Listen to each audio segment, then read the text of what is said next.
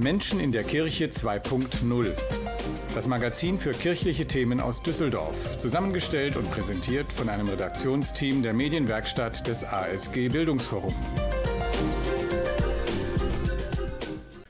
Herzlich willkommen zu einer neuen Ausgabe von Menschen in der Kirche 2.0. Mein Name ist Stefan Eckbus und ich führe Sie heute durch die Sendung. Wir stellen Ihnen heute die altkatholische Gemeinde in Düsseldorf vor. Dazu haben wir Gäste aus der Gemeinde, Karin Engelmann, Uli Engelmann und den Pfarrer Clemens Grünebach. Herzlich willkommen. Vielen Dank. Die altkatholische Gemeinde, das ist eine katholische Gemeinde, aber eben keine römisch-katholische Gemeinde. Erklären Sie doch mal bitte, was die altkatholische Gemeinde ausmacht. Ja, wie Sie schon gesagt haben, wir sind eine katholische Kirche, eine katholische Gemeinde. Das heißt, wir haben die sieben Sakramente, wir feiern den Sonntagsgottesdienst und ein normaler Gläubiger würde wahrscheinlich kaum einen Unterschied feststellen zwischen einer römisch-katholischen Eucharistiefeier und einer altkatholischen Eucharistiefeier. Es gibt natürlich auch Unterschiede. Äh, die Stellung des Papstes ist bei uns etwas anders. Ähm, und wir haben auch ähm, eine andere Sicht auf die Stellung der Frau, auf die Rolle der Frau in der Kirche. Wir segnen auch gleichgeschlechtliche Paare oder verheiraten gleichgeschlechtliche Paare. Also das sind so ein paar Unterschiede. Ansonsten sind wir eine katholische Kirche. Für diejenigen, die das nicht wissen, wie ist die altkatholische Kirche entstanden? Die altkatholische Kirche wird in diesem Jahr 150 Jahre alt. Vor wenigen Tagen haben wir das Jubiläum in Bonn gefeiert. Ausgangspunkt für die Entstehung der altkatholischen Kirche war das Erste Vatikanische Konzil. Das ist eine Zusammenkunft, eine weltweite Zusammenkunft aller katholischen Bischöfe unter der Leitung des Papstes, die vor 150 Jahren zwei weitreichende Entscheidungen getroffen haben, nämlich sie haben entschieden, dass in bestimmten Glaubens- und Sittenfragen der Papst unfehlbar ist und sie haben entschieden, dass der Papst das universelle Primat hat über die ganze Kirche. Das bedeutet, dass der Papst die letztgültige Entscheidung in der Kirche hat. Das lehnen Sie ab. Das haben damals viele Christen in der katholischen Kirche abgelehnt und aufgrund dieser Ablehnung ähm, haben sie sich dann zusammengefunden, weil sie katholisch bleiben wollten. Daher kommt auch unser Name. Altkatholisch bedeutet nicht altmodisch, sondern die Altkatholiken damals wollten an der alten Tradition festhalten und haben die Neuerungen des Primats und der Unfehlbarkeit des Papstes abgelehnt sich dafür aber die Freiheiten bewahrt, andere Neuerungen einzuführen in 150 Jahren. So ist es. Wie ist die Situation der altkatholischen Kirche heute in Deutschland? Es gibt in etwa 15.000 Altkatholiken in Deutschland und also sind wir eine kleine Kirche. Gut, und wir stellen ja heute insbesondere die Gemeinde in Düsseldorf vor, die äh, eine, soweit ich weiß, von 60 Gemeinden in Deutschland ist. Kommen wir also rechnerisch auf etwa 250 Gemeindemitglieder. Das ist bei Ihnen auch ungefähr so? Jawohl, das ist bei uns so. Und diese Gemeinde erstreckt sich nicht nur über Düsseldorf? Nein, das ist ein relativ großes Gebiet. Ähm, Herr Grünebach, für Sie gehört ja auch dazu, ähm, Aachen mit zu betreuen. Genau, Aachen gehört zu meinem Verantwortungsbereich auch dazu, aber zur Gemeinde Düsseldorf gehören auch so Städte wie Neuss und Solingen und Mettmann und so weiter. Was das genau bedeutet, das gucken wir uns nachher nächsten Musik an. Die Musik haben heute unsere Gäste ausgesucht und wir hören als erstes von Mark Forster sowieso.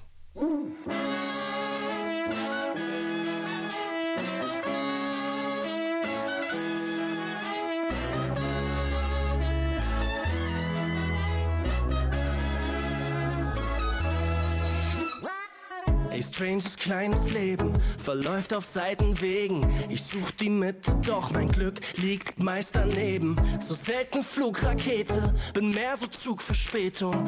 Doch die Ernte kommt, immer man es ist gut gesät. Und ich hab keinen Stress mit Warten, geh auch durch schlechte Phasen. Ich bin geduldig und nehme zum Schluss die besten Karten.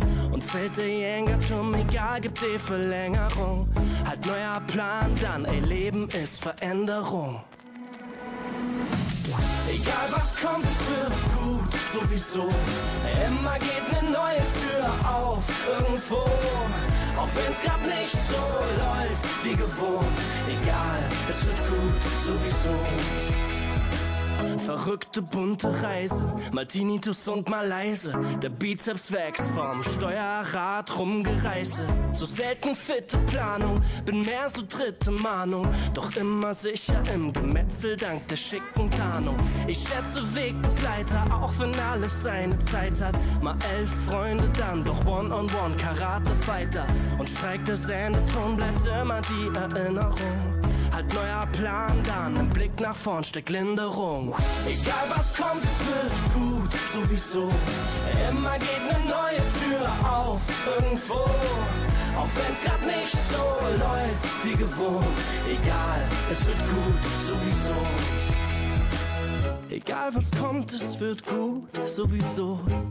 Und immer geht eine neue Tür auf irgendwo. Und auch wenn's grad nicht so läuft wie gewohnt, egal, es wird gut, sowieso. Egal was kommt, es wird gut, sowieso. Immer geht eine neue Tür auf irgendwo. Auch wenn's grad nicht so läuft wie gewohnt, egal, es wird gut, sowieso.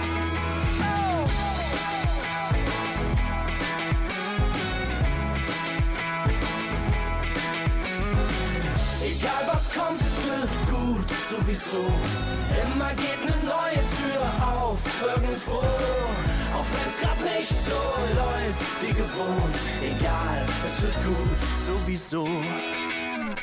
Sie hören Menschen der Kirche 2.0, heute mit der altkatholischen Gemeinde in Düsseldorf, mit Pfarrer Clemens Grünebach, mit Karin und mit Uli Engelmann. Frau Engelmann, die Gemeinde in Düsseldorf, 250 Mitglieder ungefähr über ein großes Gebiet. Wie sieht das Gemeindeleben aus Ihrer Sicht aus? Ich würde sagen, es ist ein sehr persönliches Gemeindeleben. Also aufgrund der großen Fläche können ja im Sonntagsgottesdienst auch gar nicht alle dabei sein. Ich zähle mal gerne mit. Meistens sind wir um die 25 Mitglieder. Man kennt sich mit Namen. Ähm, man hat kurze Wege äh, zueinander, also in der Gemeinschaft. Und das Ganze ist einfach sehr persönlich. Man fühlt sich da sehr aufgehoben und ist nicht so anonym. Gibt es über die Gottesdienste hinaus noch andere Aktivitäten? Ja, also auch das finde ich schön. Das hat auch äh, Clemens, glaube ich, teilweise angestoßen, ähm, dass man gemeinsam nach dem Gottesdienst mal grillt oder sich an Stadtteilfesten mit einem Waffelstand äh, beteiligt oder ähnliches. Gibt es Gemeindegruppen bei Ihnen, die sich über den Gottesdienst hinaus treffen? Aktuell gibt es keine Gruppen. Es gab bis vor der Corona-Pandemie gab es einige Gruppen, aber das versuchen wir jetzt noch einmal neu ähm, zu initiieren. Zum Beispiel eine Gruppe von Familien mit Kindern im Kommunionkinderalter, die ich jetzt vor kurzem angeschrieben habe. Und ich hoffe, dass wir eine kleine Gruppe von Kindern zusammenbekommen, die sich dann, mit denen wir uns dann auf den Weg machen zur Erstkommunion im nächsten Jahr. Hm, was wir noch gar nicht erwähnt haben, ist, wo Sie überhaupt äh, ansässig sind, in Reisholz auf der Stäubenstraße. Was ist das für ein Gemeindezentrum, in dem Sie zusammenleben? Das ist eine ehemalige evangelische Kirche, ein ehemaliges evangelisches Gemeindezentrum, das äh, unsere Gemeinde vor ungefähr 15 Jahren käuflich erworben hat. Ähm, genau, dort sitzen wir in direkter Nachbarschaft äh, zu einer Jugendschutzgruppe der Stadt Düsseldorf, mitten am Paulinenpark, sehr schön gelegen. Und auch sehr schön, dass es wirklich ein Kirchengebäude ist und nicht nur ein Gemeindesaal. Das macht es für mich sehr angenehm dort. Sie haben erwähnt, dass das Gebäude vorher eine evangelische Kirche war. Wie ist das grundsätzlich in der altkatholischen Kirche, speziell bei Ihnen, der, der Kontakt in der Ökumene zu anderen Glaubensgemeinschaften?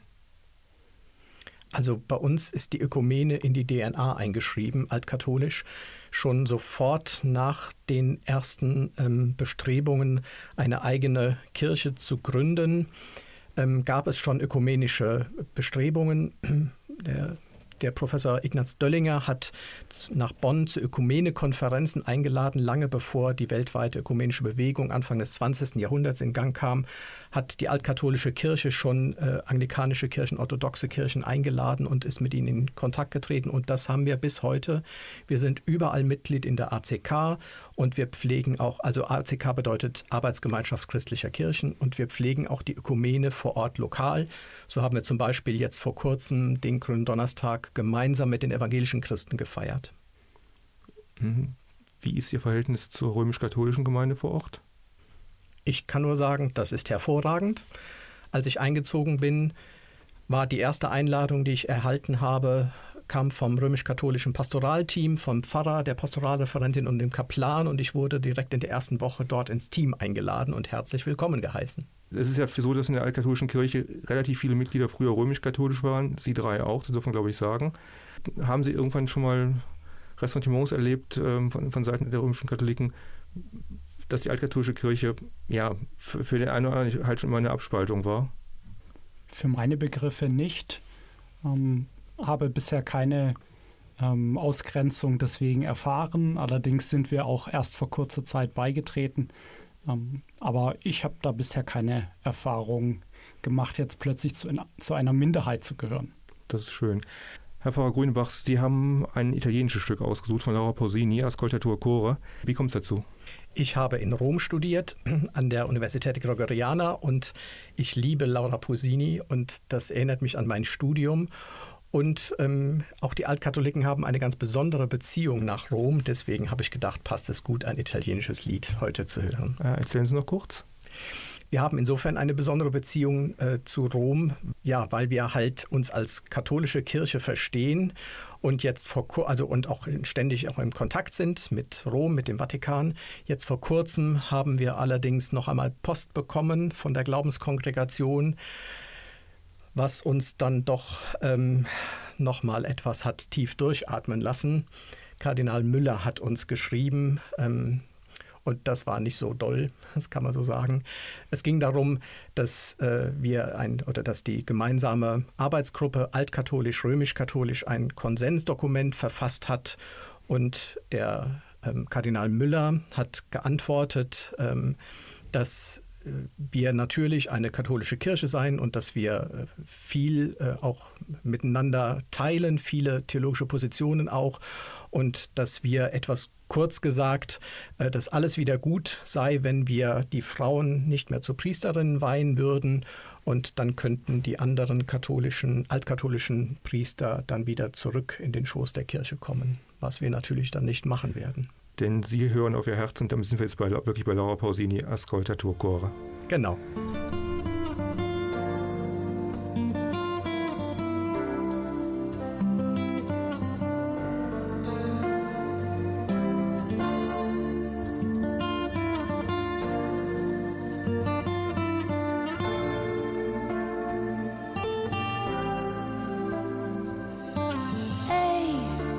adesso come stai? Tradita da una storia finita e di fronte a te l'ennesima salita. Un po' ti senti sola, nessuno che ti possa ascoltare, che divida con te i tuoi guai. Mai, tu non mollare mai, rimani come sei Insegui il tuo destino, perché tutto il dolore che hai dentro non potrà mai cancellare il tuo cammino. Allora scoprirai che la storia di ogni nostro minuto appartiene soltanto a noi.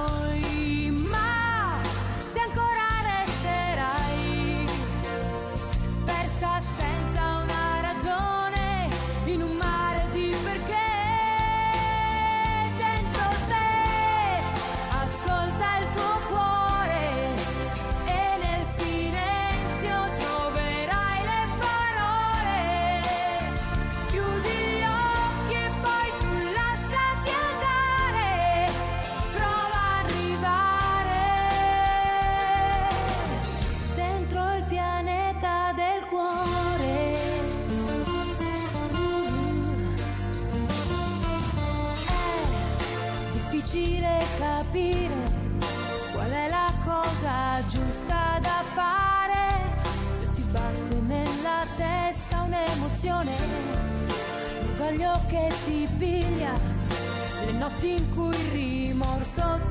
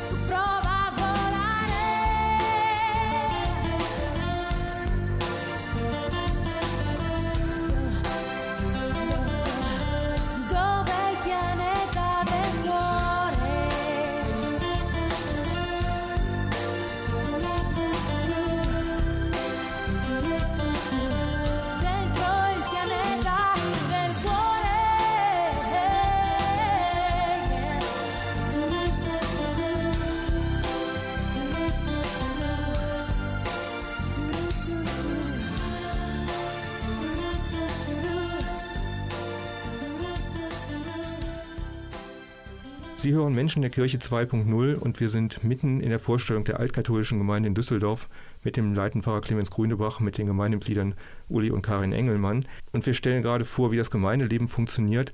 Und was mich interessieren würde, in einer relativ kleinen Gemeinde, Sie haben die sieben Sakramente, die die römisch-katholische Kirche auch kennt, also zum Beispiel auch Taufe, Erstkommunion, Firmung, was man üblicherweise im Kinder- oder Jugendalter macht. Ich vermute, das sind nicht allzu viele die, äh, Täuflinge, Erstkommunion, Kindern für Mann. Wie funktioniert das? Ja, wir haben jetzt ähm, im Mai eine Taufe gehabt und ich habe mich ganz normal mit den Taufeltern, die übrigens auch vor kurzem beigetreten sind, ähm, getroffen, mehrfach. Wir haben die Taufe gemeinsam vorbereitet. Ähm, Erstkommunion, Vorbereitung läuft so, dass ich die Kinder im entsprechenden Alter anschreibe, beziehungsweise die Familien und einlade. Und dann werden wir mit den Familien zusammen überlegen, wenn wir hier in Düsseldorf nicht genügend Kinder haben für eine eigene Gruppe, schauen wir auch zu den anderen Gemeinden nach Aachen, nach Köln, nach Bonn. Und was die Firmung angeht, ähm, gibt es äh, in diesem Jahr ein ganz besonderes Konzept. Wir laden alle Firmlinge oder Jungen und Mädchen im Firmlingsalter, das ist bei uns 16 aufwärts, ein äh, nach Israel, dort die ähm, Firmenvorbereitung in Israel zu machen. Und zwar laden wir alle Firmenbewerberinnen und Bewerber aus dem ganzen Dekanat Nordrhein-Westfalen ein, sodass auch dort eine Gruppe zusammenkommt. Und das wird unser Jugendseelsorger, das ist Pfarrer Schüppen aus Bonn, der wird die Fahrt begleiten. Und dann kann die Firmung dezentral in den jeweiligen Gemeinden stattfinden. Die Vorbereitung läuft dann in Israel. Mhm. In der römisch-katholischen Kirche firmt ja üblicherweise ein Weihbischof oder leitender Bischof. Sie haben jetzt genau einen Bischof für ganz Deutschland, Bischof Ring. Der kommt aber jetzt nicht zu Ihnen, oder? Der kommt auch zu uns, ja. Auch überall in Deutschland dann? Ja. Sie hatten gerade eben gesagt, ähm, Sie machen die Vorbereitung mit unter anderem mit den Gemeinden Köln, Bonn, Aachen zusammen. Das ist im Fall Aachen natürlich insoweit praktisch, dass Sie die Gemeinde auch leiten. Aber ehrlich gesagt, ich stelle es mir etwas unpraktisch vor. Düsseldorf und Aachen liegen 80 Kilometer auseinander. Wie managen Sie das?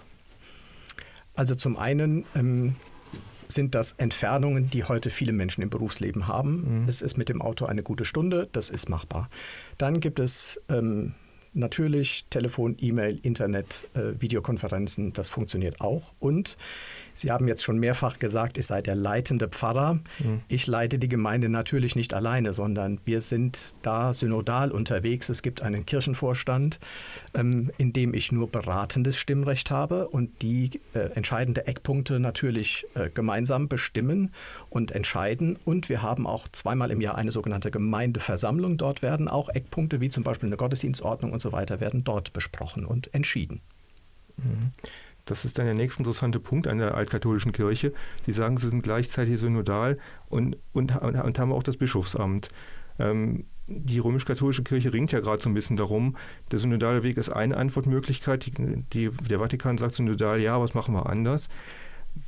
Vielleicht können Sie uns einen Tipp geben, wie funktionieren diese beiden Ansprüche zusammen? Der Unterschied im altkatholischen Verständnis für Synodalität und dem römisch-katholischen Verständnis liegt, glaube ich, darin, dass bei den Altkatholiken die Synode Dinge entscheiden kann und ähm, damit auch einen Bischof überstimmen kann, der dort auch ein Stimmrecht hat, wie andere auch. Der Bischof hat natürlich besondere Verantwortungsbereiche, so zum Beispiel die, äh, die ganze Themenbereich der Liturgie.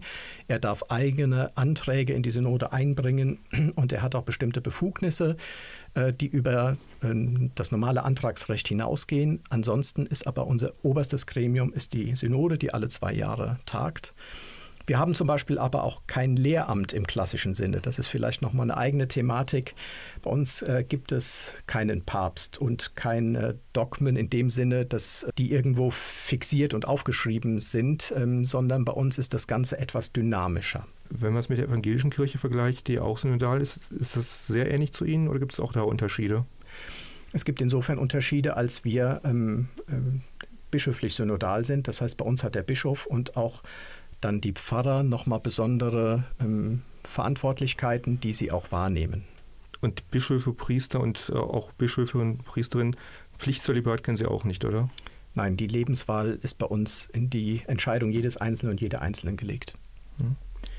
Das war jetzt erstmal eine ganze Menge schwerer Stoff. Wir machen weiter mit Musik und Herr Engelmann, Sie haben ein spanischsprachiges Stück von einer mexikanischen Band uns ausgesucht, wenn Sie es vielleicht mal gerne vorstellen möchten. Ich höre sehr gern von der Band ähm, Maná und ähm, da kann ich mir sehr gut vorstellen, En el Moye de San Blas zu hören. Ein Stück, das bestimmt vielen auch bekannt ist.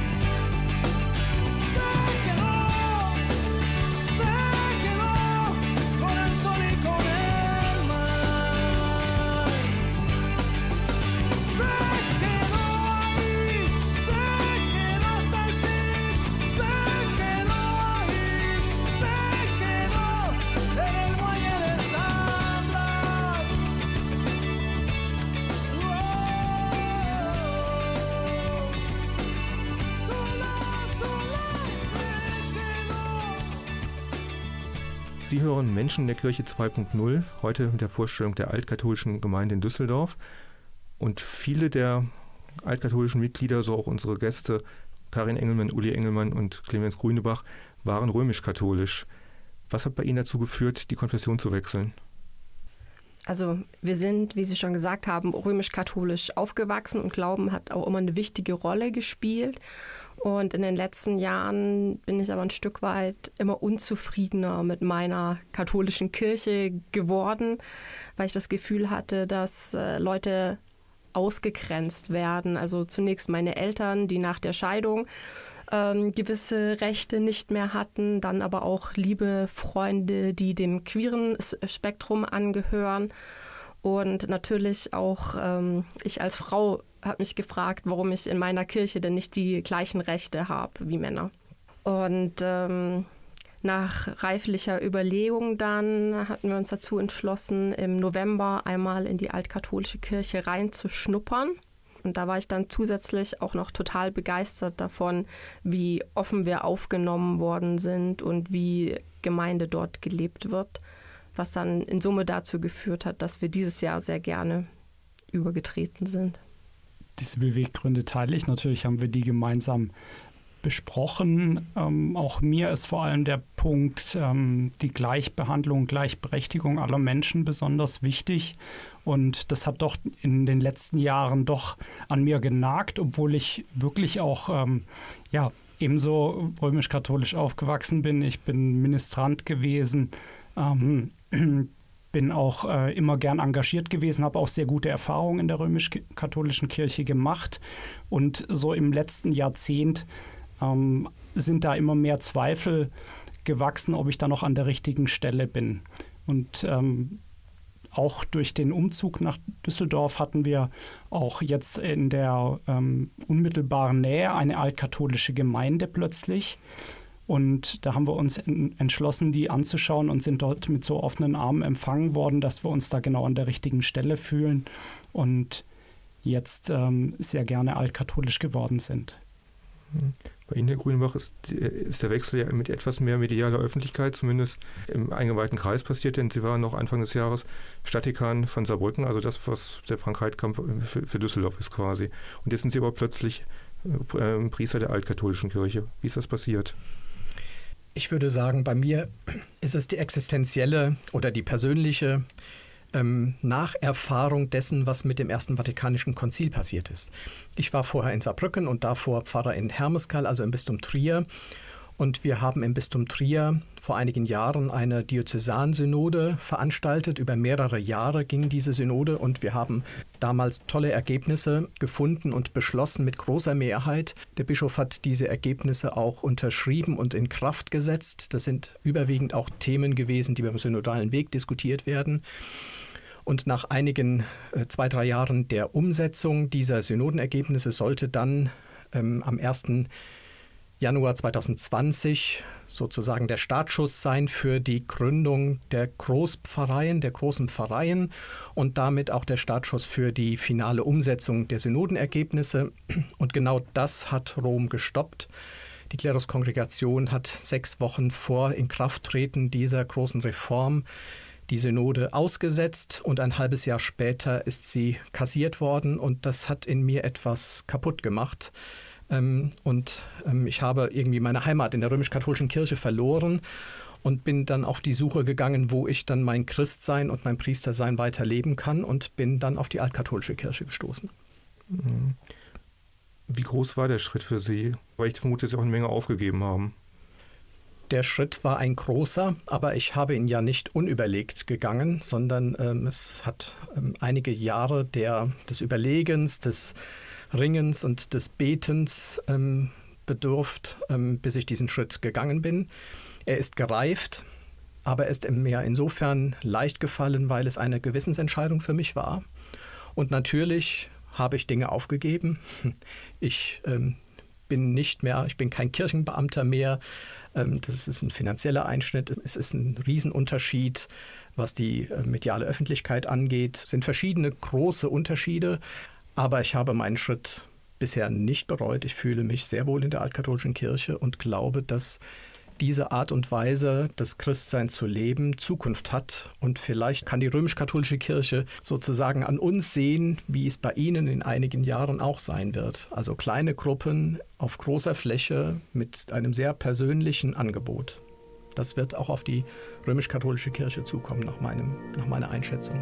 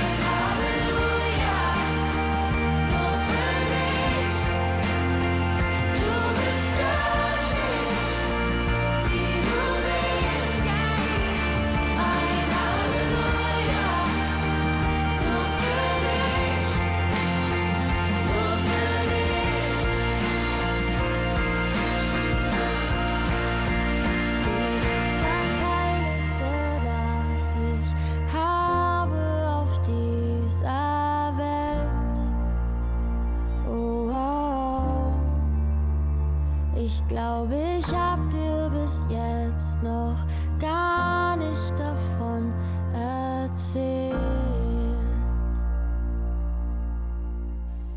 Sie hören Menschen der Kirche 2.0 heute mit der altkatholischen Kirche in Düsseldorf und wir haben jetzt ein bisschen die Gemeinde und drei Mitglieder vorgestellt. Wenn jetzt jemand den Sch- Schritt weitergehen will und sagt, das ist genau die richtige Kirche für mich, ich möchte gerne konvertieren, was passiert dann?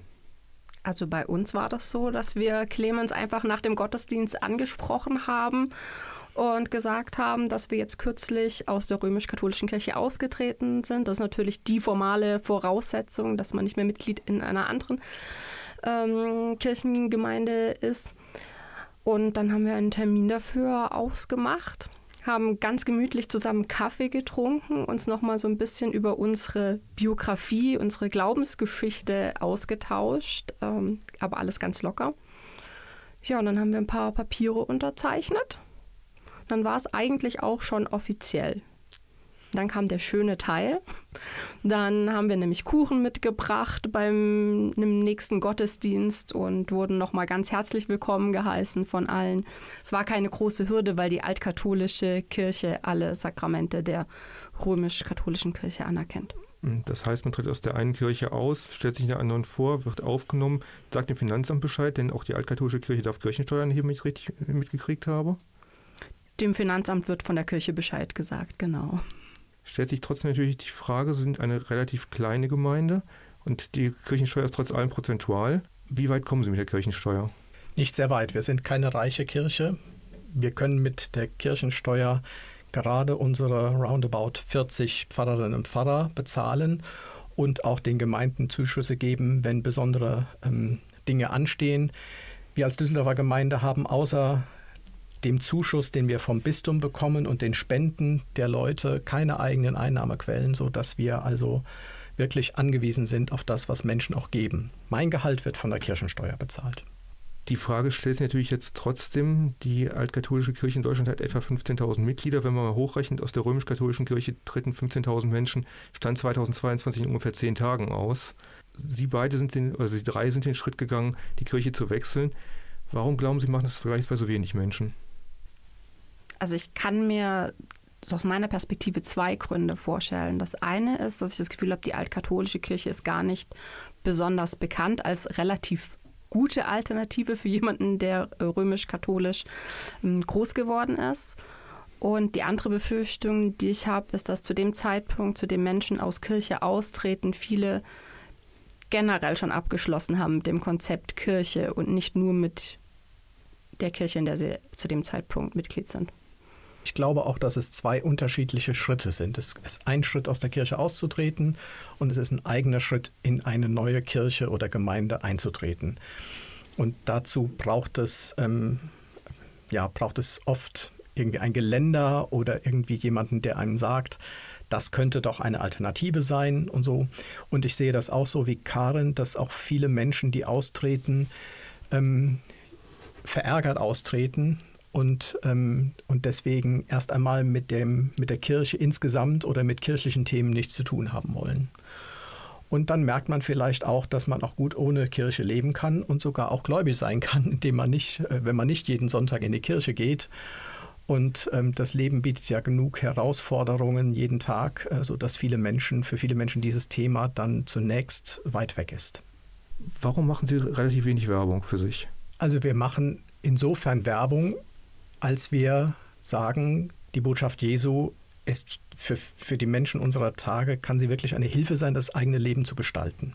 Ähm, ich würde sogar sagen, die Herausforderung, vor der wir heute stehen als Christen, ist nicht die, die eigene Kirche äh, zu retten, sondern überhaupt die Botschaft Jesu attraktiv zu machen. Deswegen ist es mein Anliegen, wenn Menschen zu mir kommen, und ähm, auf der Suche sind und nach dem Glauben fragen. Wir haben jetzt wieder jemanden, die total interessiert ist und fragt und so weiter. Ist es mir ein Anliegen, natürlich die altkatholische Kirche vorzustellen, aber auch dann zu überlegen, wenn das bei uns nicht der richtige Ort ist. Wir haben in der ACK eine Familie, eine bunte Familie von christlichen Kirchen hier im Raum Düsseldorf. Und da gibt es wirklich ähm, Möglichkeiten, ähm, dass jemand dort seine Heimat findet, seine kirchliche Heimat. Also von den Baptisten, römisch-katholisch, evangelisch, Methodisten. Also wir haben wirklich die ganze riesen Bandbreite, über 20 verschiedene äh, christliche Konfessionen hier in Düsseldorf. Und ich mache Werbung, dass jemand dort sich auch umschaut, wenn, äh, umschaut, wenn er bei uns jetzt nicht einen richtigen Ort findet. Gut, ich denke, das ist ein gutes Schlusswort, Frau Engelmann. Auch Sie haben Musik mitgebracht und ich glaube, die passt jetzt auch gerade ganz gut als, als Schlusswort. Genau, ich habe mir oder mitgebracht von den Ärzten Deine Schuld und ich glaube, das passt ganz gut, weil das Lied davon spricht, dass man Missstände, die man sieht, auch aktiv angehen sollte und gegebenenfalls was ändern kann dann. Ja, vielen Dank für das Gespräch. Dann gehen wir ab an die Ärzte. schon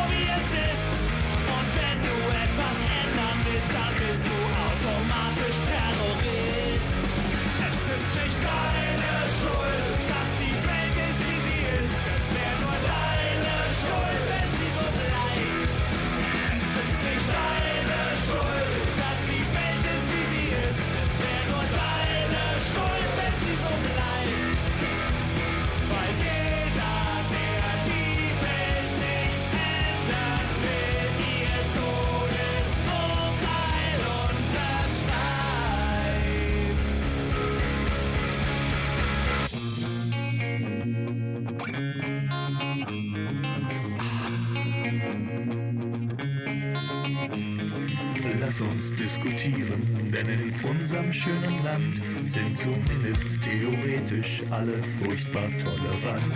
Worte wollen nichts bewegen, Worte tun niemandem weh. Darum lass uns drüber reden, Diskussionen sind okay.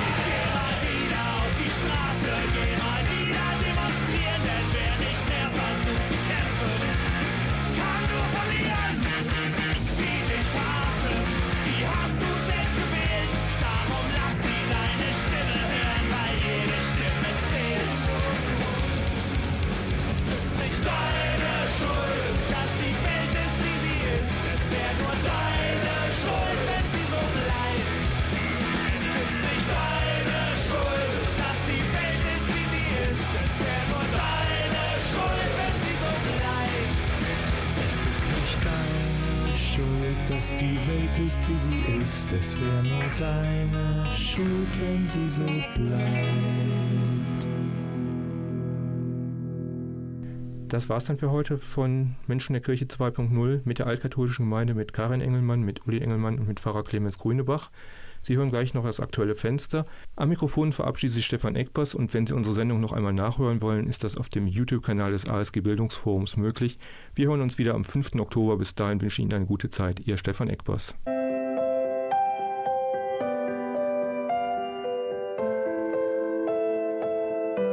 Das aktuelle Fenster aus der Medienwerkstatt des ASG Bildungsforum Heute mit Jacqueline Fegers. Kreativität ist gefragt. Die digitale Jugendseelsorge im Erzbistum Köln und die katholische Jugendagentur Düsseldorf schreiben einen Jugendkulturpreis aus. Mitmachen können kreative Menschen im Alter von 14 bis 27 Jahren in den Kategorien Text, Gestaltung und Foto. Die einzelnen Kategorien werden mit je 250 Euro prämiert. Darüber hinaus wird unter allen Einreichungen zusätzlich der kategorieübergreifende Umbra e.V. Kulturpreis prämiert. Hier winken bis zu 500 Euro Preisgeld. Ziel ist es, Welt und Kirche miteinander zu verbinden. Das diesjährige Motto lautet Begrenzt befreit. Es geht um das Thema Freiheit und ihre Begrenzung in der Gesellschaft. Einen Gegensatz, der viele Fragen aufwirft. Wo erleben wir Freiheit? Wo beginnt oder endet sie? Wo existiert begrenzte Freiheit oder befreite Begrenzung? Es gibt eine große Ausstellung, in der alle Werke präsentiert werden. Die GewinnerInnen werden auf einer Preisverleihung in der Kirche Heilig Geist in Ratingen gekürt. Bewerbungsende ist der 29.10.2023. Weitere Infos unter www.jkp23.dasein.info.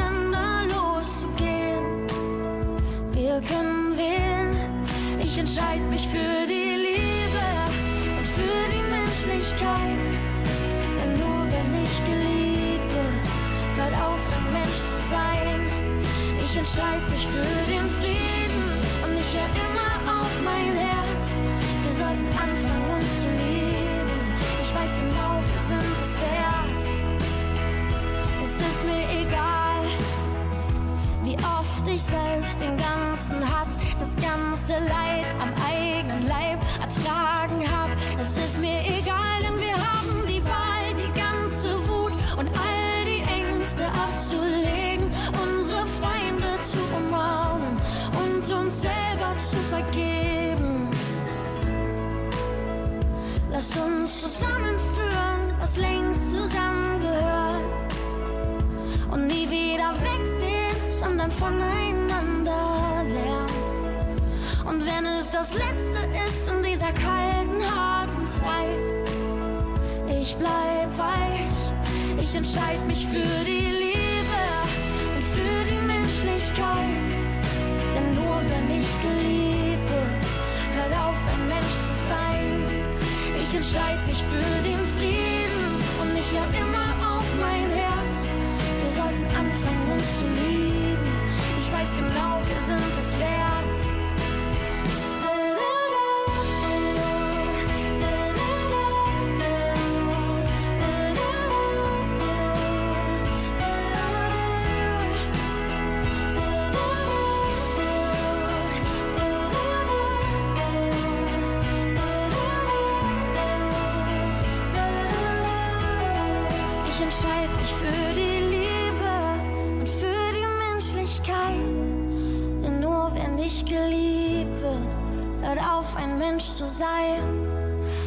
entscheid mich für den Frieden und ich ja immer auf mein Herz. Wir sollten anfangen, uns zu lieben.